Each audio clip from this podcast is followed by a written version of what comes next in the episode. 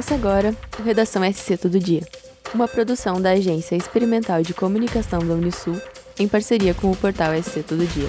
Eu sou Lia Preuss. E eu sou Luísa Teixeira, e essas são as principais notícias desta terça-feira, dia 8 de novembro. Começou hoje o Mundo Senai, evento gratuito, Serviço Nacional de Aprendizagem Industrial nas 27 unidades federativas para selecionar candidatos para 6 mil vagas de emprego. Até quinta-feira, mais de 350 unidades terão oficinas, visitas guiadas e palestras para mostrar as opções de cursos e a infraestrutura das escolas, além das atividades presenciais para ajudar jovens e adultos a conhecer as profissões industriais. Haverá palestras online sobre carreira e a Feira de Talentos Contrate-me Virtual, com vagas para candidatos de todo o Brasil, para 6 mil oportunidades de emprego, estágio e jovem aprendiz de diferentes áreas e níveis de formação. As avaliações levarão em conta competências técnicas e socioemocionais. A programação presencial, as palestras online e a feira Contrate-me podem ser acessadas por meio do site Mundo Senai. Entre as mais de 30 empresas participantes estão o Grupo Soma, Seara Alimentos, Gerdau e CSN Mineração.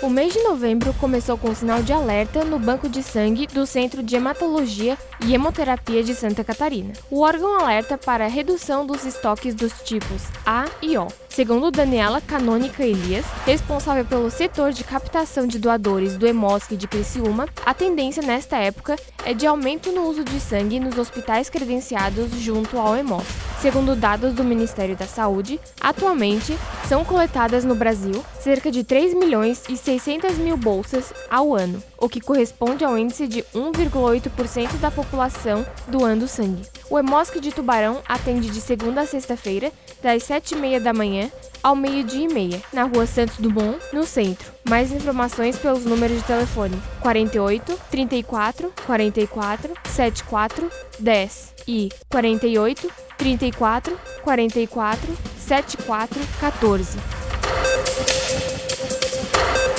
O diretor de planejamento da Defesa Civil de Tubarão, Ramon de Faveri, falou sobre as obras de enrocamento do trecho do Rio Tubarão. Segundo ele, a obra está bem avançada, faltando agora fazer a parte no nível da rua, com as pedras menores, e futuramente plantar grama e algumas árvores frutíferas. Ele disse que ainda faltam cerca de 50 metros na frente do Angelone para a colocação de pedras, mas 90% da obra já está concluída. Ramon explicou que quem ganhou a licitação para o fornecimento das pedras foi a empresa Liberar, mas quem está realizando a obra é a prefeitura.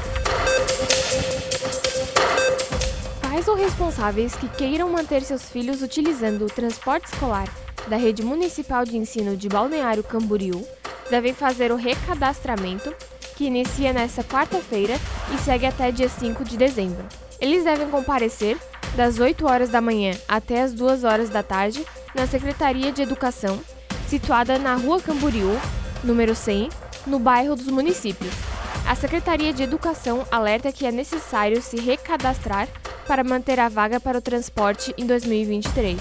Os documentos necessários são atestado de matrícula, comprovante de residência, duas fotos 3x4, CPF do aluno, certidão de nascimento ou identidade e documento do responsável legal. O recadastramento só poderá ser feito pelo pai, mãe ou por quem tem a guarda legal do filho. O transporte escolar de Balneário Camboriú atende cerca de 500 alunos das redes municipais e estaduais, em oito diferentes rotas, em dois turnos.